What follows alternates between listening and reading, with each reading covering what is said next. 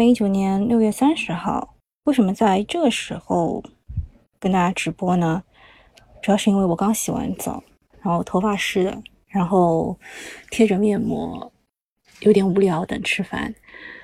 嗯，为什么我一直最近在敷面膜呢？因为我对吧上上周啊，上周反正出去浪了，晒黑了，嗯，就很明显的黑了，所以我要补回来。那么今天我们聊什么呢？我看一看啊，我们呃，我我这个直播的封面图是那个垃圾分类，有一个小哥哥实在是受不了了，就直接在自己身上绑了四个垃圾箱，呃，就自己先分类好，然后再倒到垃圾箱里。哎，我觉得这个也不错。然后听说最近那个粉碎机啊也卖的挺好的，可惜粉碎机有点贵，好像三千九百多块最便宜。那么我还在考虑。呃，问了一下淘宝卖家，据说都是上海的人在买，而且他们还写着上海直发，就只有上海这个仓库直发的。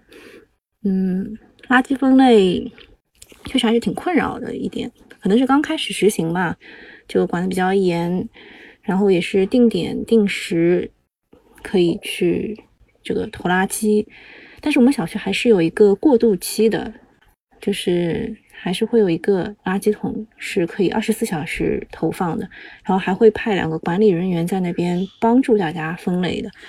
我看好像有一个有一个什么灵魂七大拷问啊，啊四大拷问啊，灵魂六问，说配钥匙的师傅说你配吗？算命的先生说你算什么东西？然后食堂阿姨说你要饭吗？然后快递小哥说你是什么东西？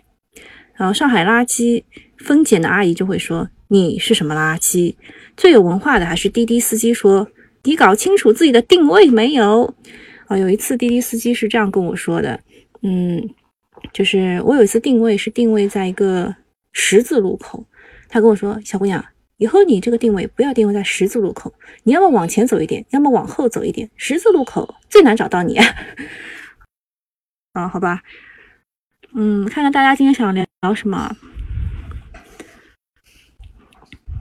然后看到网上还有个笑话，说我养了一个三胞胎啊，求大家给我取个名字，姓龚，龚就是呃宝盖头下面一个吕啊，龚。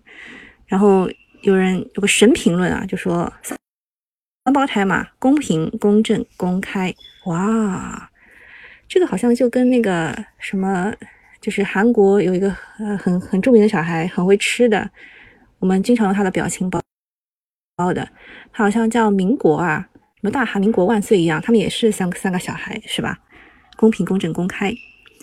呃，WSX 零八 MS 说今天分析一下黄金吧，黄金也就看到一千五美元一盎司啊，现在最高到过一千四百五对吧？然后现在回到一千四百二、一千四左右，就慢慢回下来，肯定还会有一波吧，就。但是只看到一千五，我觉得操作空间不太大。黄金的话，我之前做过一期直播，专门讲黄金的。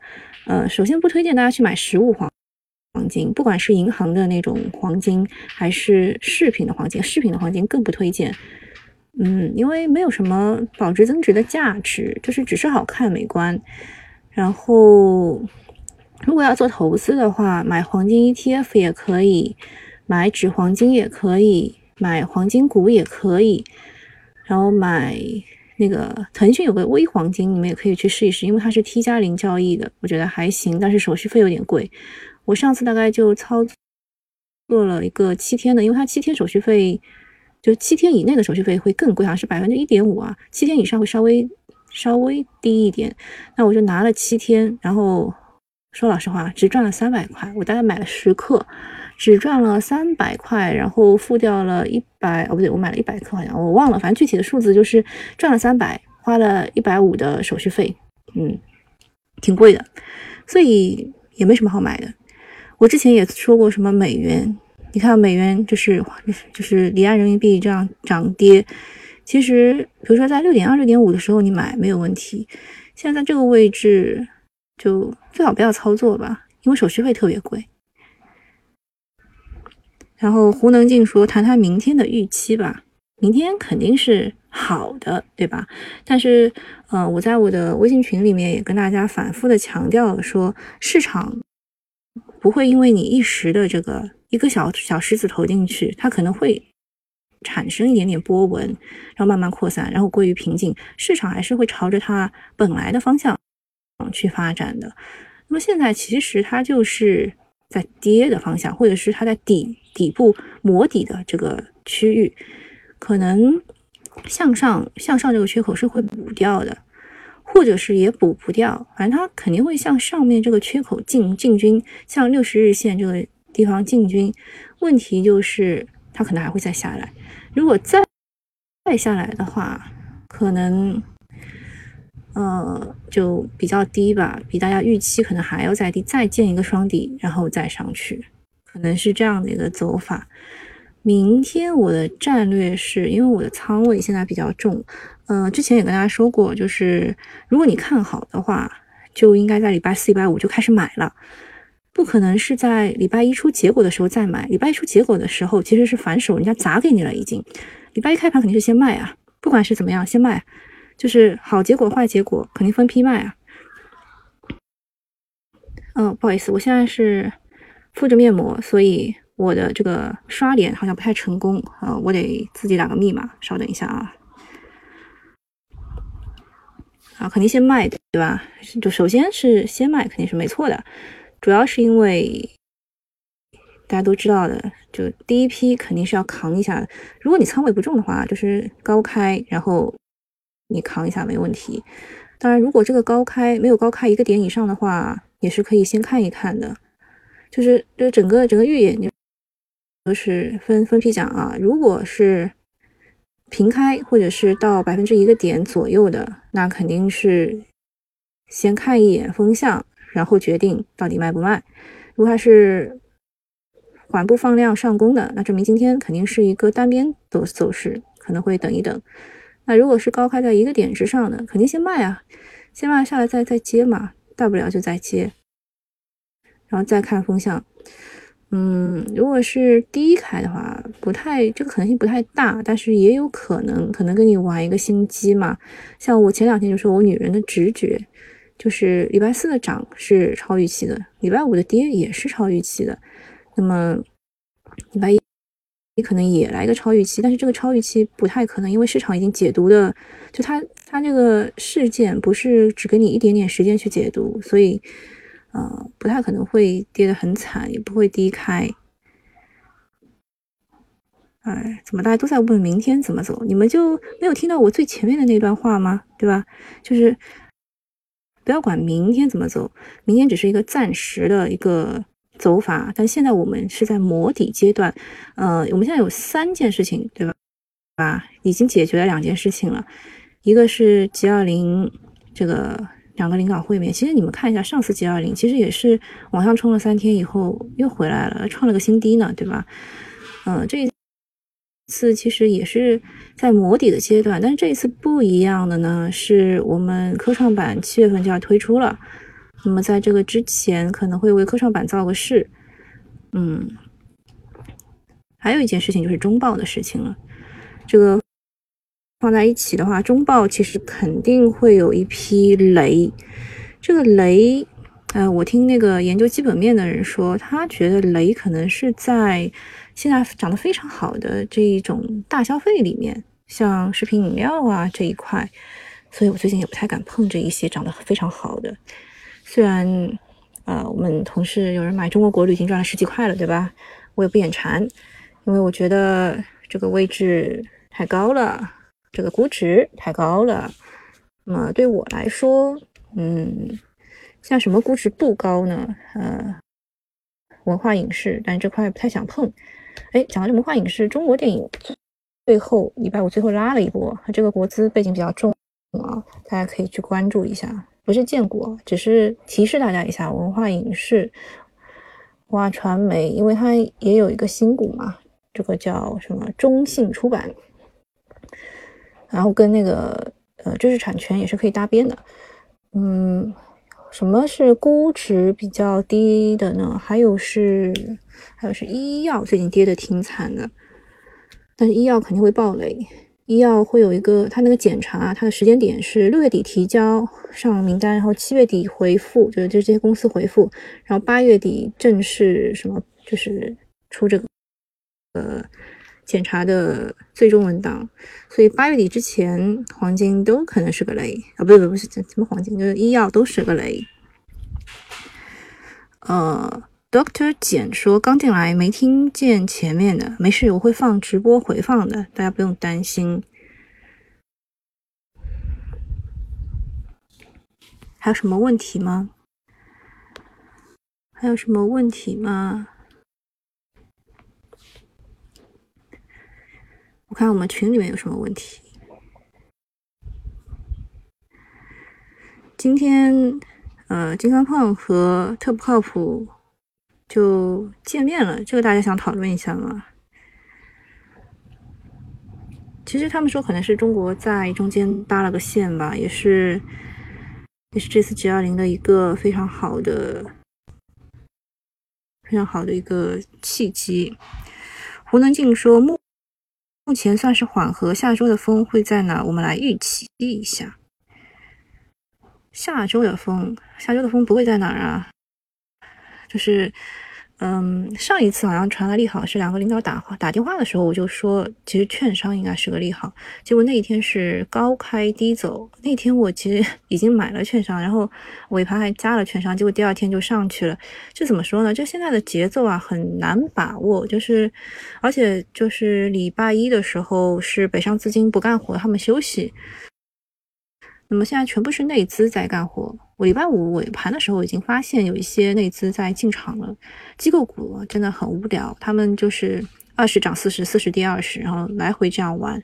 我发现几只就是我之前玩的大科技的机构，就是这种机构都已经进了，特别是尾盘的时候已经进了。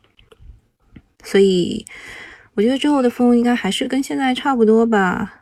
做中报业绩超预期的，再做一些。时事热点的，最后就是，呃，还有一个就是券商吧。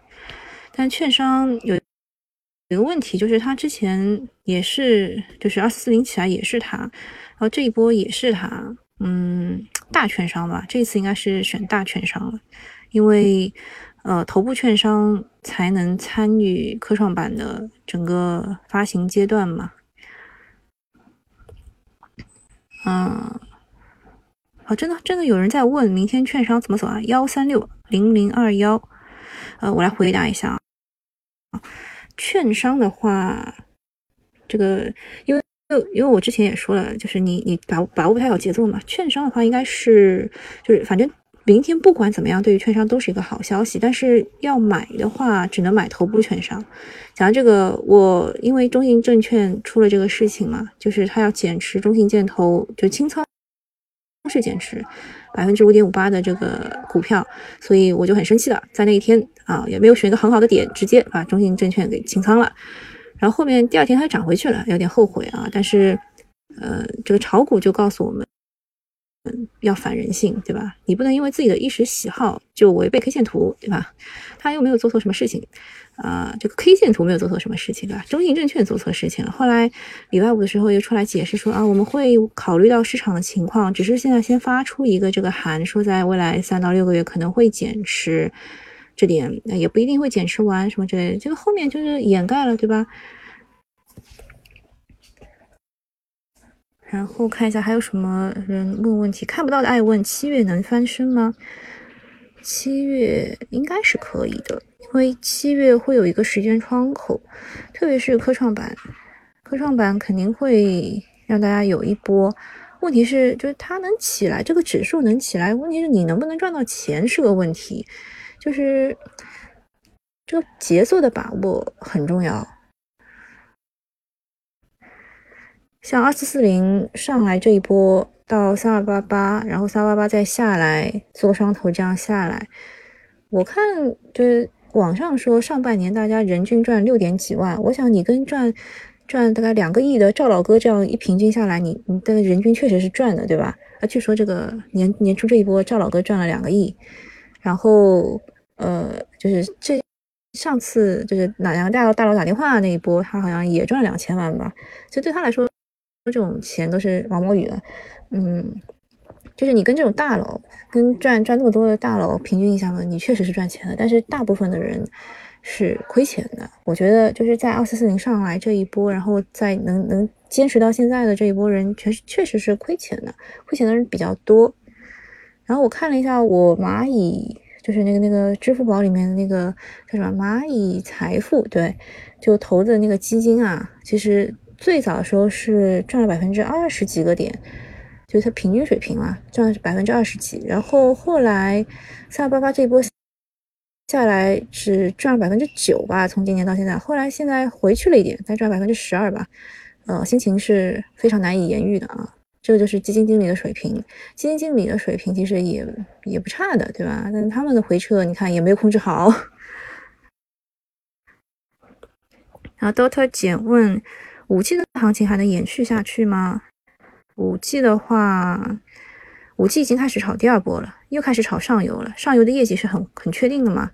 因为五 G 的基站肯定比四 G 要多那么很多的吧？啊，多很多的。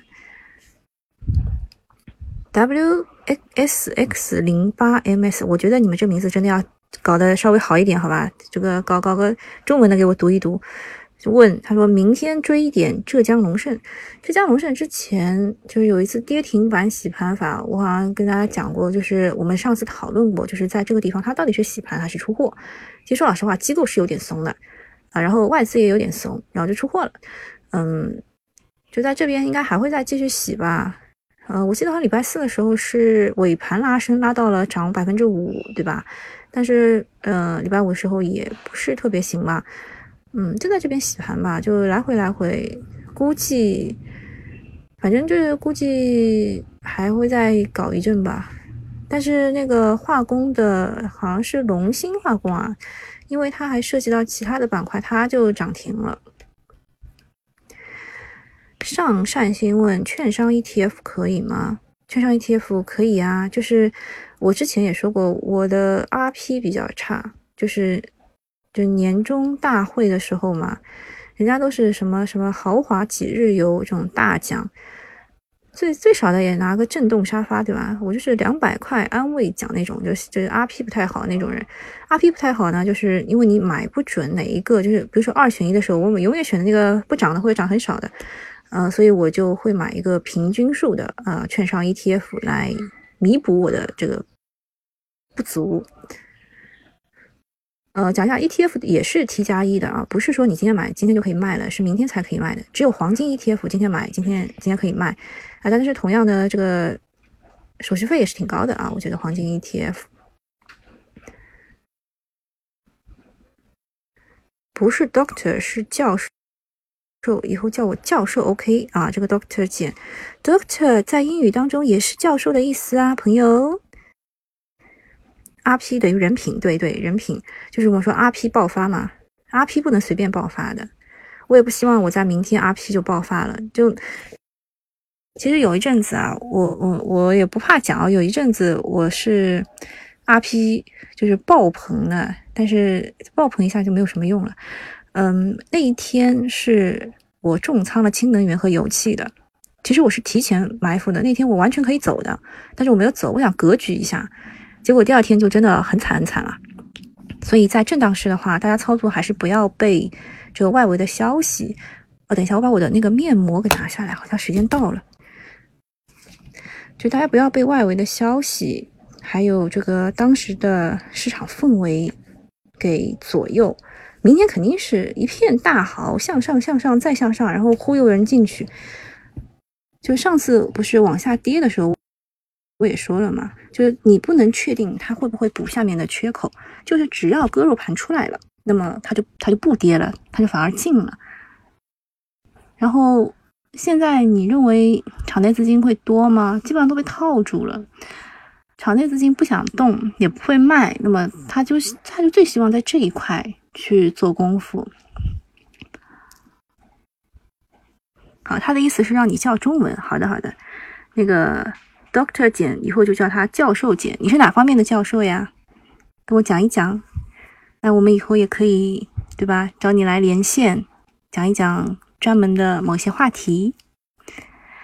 上善心问：明天能加仓证券 ETF 吗？会不会高开低走？高高要抛一半吗？其实券商啊，券商，嗯，就是怎么说呢？呃，券商其实跟创业板的走势是挺像的。呃，它其实是呃怎么说？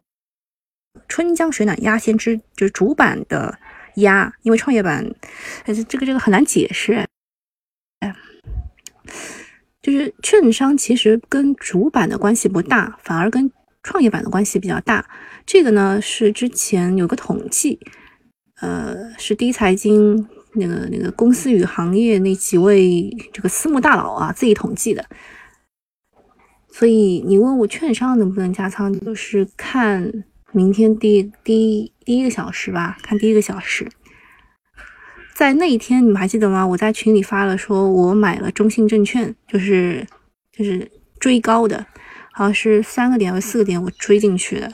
那一天为什么敢追呢？就是发现，就是中国平安有很大的阳线，然后一直第一个小时一直横在那儿，然后又有就是逐级上攻的这个趋势，我就知道可能是。嗯，就是某某些队，对吧？这个国足，啊，国家队可能是有这个想向上努力一把的这个动力。那那个时候买券商是可以的。现在嘛，再看一看嘛，先看一看，你也不知道，对吧？因为上一次两个人打电话以后，券商是高开低走的，这个时候。我上一次真的是有一点点冲动，我是隔夜挂了单买券商 ETF 的，然后就被就被套了嘛，呃，被套了以后还在就不停的自救，努力一下啊，就是就不停的它跌，大概那个券商 ETF 是零点九几，当时它就每次跌我就每次买，然后第二天它不是上去了嘛，它上去了以后我就一点点卖，就分批买分批卖嘛，只能这样。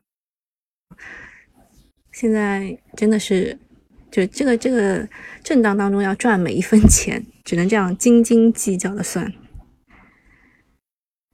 鲜花只有插牛粪上才鲜，哎，这个名字不错。他问明天只出不进吗？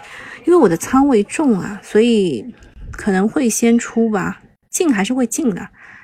觉得安全了，我就会再进来嘛。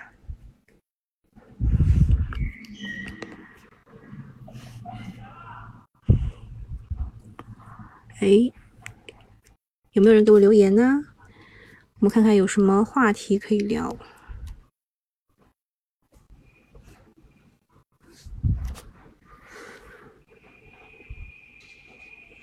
嗯，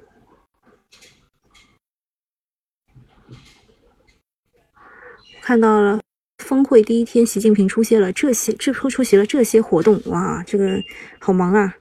平时就是我要去开两三个会，我觉得哦，这一天真的是浪费了。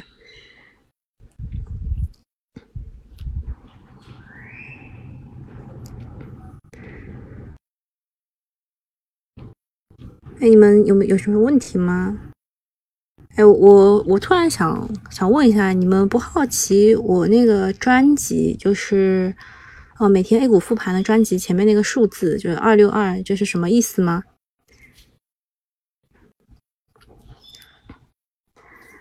啊，简教授说老师用的什么面膜？哎，我这两天用的是那个什么蜗牛面膜，后来这个今天今天换了一个，觉得这个味道还不错。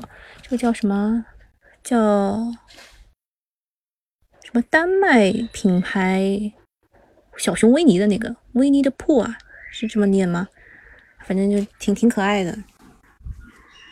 中金黄金定向增发，要看它定向增发去干什么啦。对吧？不不一定是，就是真的去干好事啊，或者是，我记得有一次我看到什么天齐锂业，嗯，好像发一个什么债，然后我就去查了一下，他发债，呃，他说是要提前偿还，就是某个外国的一个什么款项吧，借款，然后这这个时候感觉就不太好，知道吧？他提前还款发发，就是像像。中国人借钱去还外国人的钱，后来再认真的去看一下他的年报，就是他那个债的，呃，这个这个年化利率好像是在四点九几，好像挺高的，四点几，所以就是他会减少他的债务负担，财务财务费用可能明年会下降，其实对他来说是个利好，所以这个事情呢，呃，要真的是要懂行的人去去看才行，而且要花很多时间。你说的这个定向增发，嗯，不一定是好事啊。你要告诉我它具体什么情况，我才能给你分析，是吧？有道理吧？我看看我最近有没有收藏什么很好的东西，我们大家来分享一下。啊，我确实没有收藏什么好东西。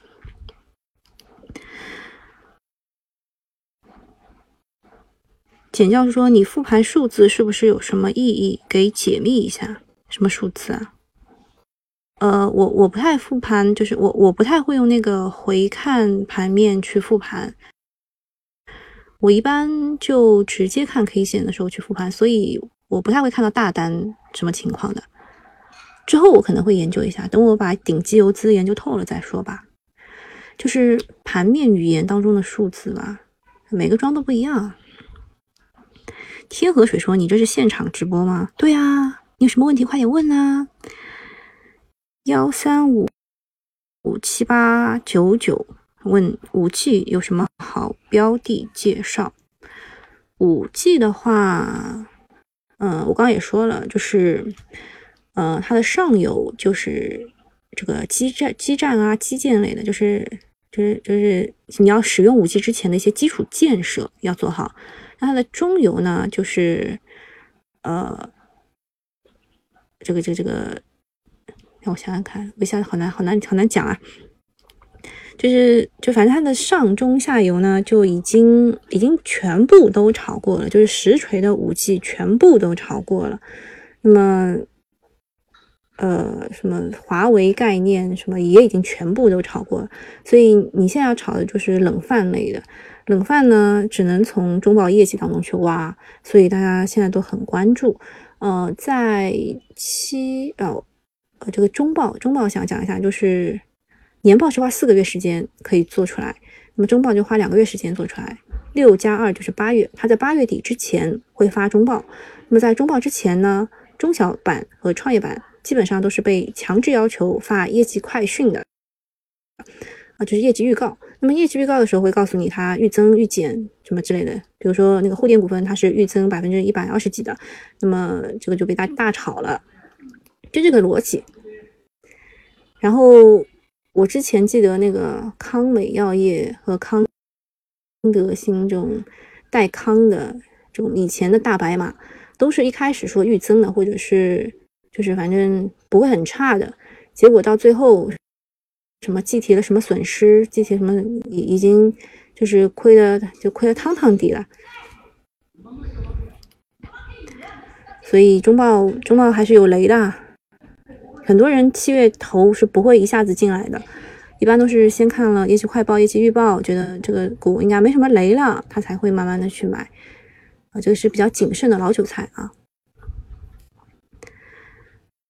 队长一九八三说：“要不今天说说分析师们吧，比如大销水批的呢？大销水批我一个都看不上。嗯，大销的话，嗯，有人说他是有点水平的，我觉得他可能是有点内幕的，就是但是很多人喜欢跟他开玩笑嘛，就说他是反向指标之类的。但这个反向指标已经不太灵了。水皮的话，我在喜马拉雅上有订。”阅他一个专辑叫什么《水皮杂谈》啊，我觉得那个还行，就是一个团队帮他一起做的。可是他的普通话不是特别好，讲话有点漏风。我是说说实话啊，就是不太听，不太听。嗯，但他另外一个就是解盘的节目，什么一句话说什么今天盘面什么之类的，那个真的不太准。说老实话，真的不太准。嗯，还有谁啊？分析师姜超，姜超是宏观分析师。其实。我还蛮喜欢姜超的，海通证券。阿呆说：“科大讯飞要跑吗？科大讯飞是只好股票。但是从它最近的走势来看，我我其实是一直看好它，它一直在三十级、三十级这边徘徊，我其实一直看好它能上四十的。但是最近的话，因为我是做短线的，所以我觉得它在短期内不会给我带来超额收益。嗯，只能这样说。呃，简教授说了，啊，水皮说了他自己不买股票。嗯，其实，在券商当中也是有这个规定的，其实就是他们也是有一个投资营业部的，券商的投资营业部那边是买股票的，然后这一边就是就是专门在大家在那边发研报什么之类的那一批是不不买股票的，就是买了股票以后心态会不一样。所以有一句话叫做“喊喊单不买单，买单不喊单”，有句话大家去可以去了解一下。能看看马应龙吗？马应龙不是那个什么药吗？嗯，六零零九九三啊，我来看一看，六零零九九三。我觉得从这个应用角度来说，它是大家都要需 需要用的一个药吧。嗯。这个走势确实让人挺纠结的，特别是从从四月三号以后开始，可以啊，这股没什么问题啊，它一直是沿着六十日线、三十日线上涨的，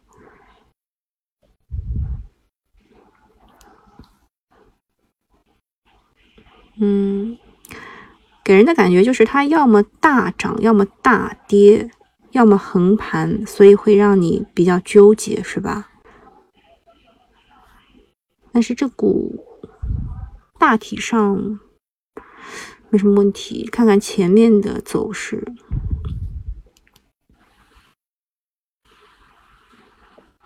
用手机看有一个问题，就是我看不是看不是很真切，不是很清楚。十八块六毛八有一个压力位。然后这边又做了一个，感觉像是三重顶的感觉，所以你也感觉不是很好，是吧？但是这股没什么问题啊，没有看到什么问题啊，就最近一直在缩量调整啊，而且就是大涨大跌型的，然后高点在这个越来越高，但是低点好像，嗯。如果你觉得它可能还需要再震一震的话，你就先出来看一看吧。我觉得大问题没有，只不过它大涨大跌可能会影响你的心态。嗯，就我的判断。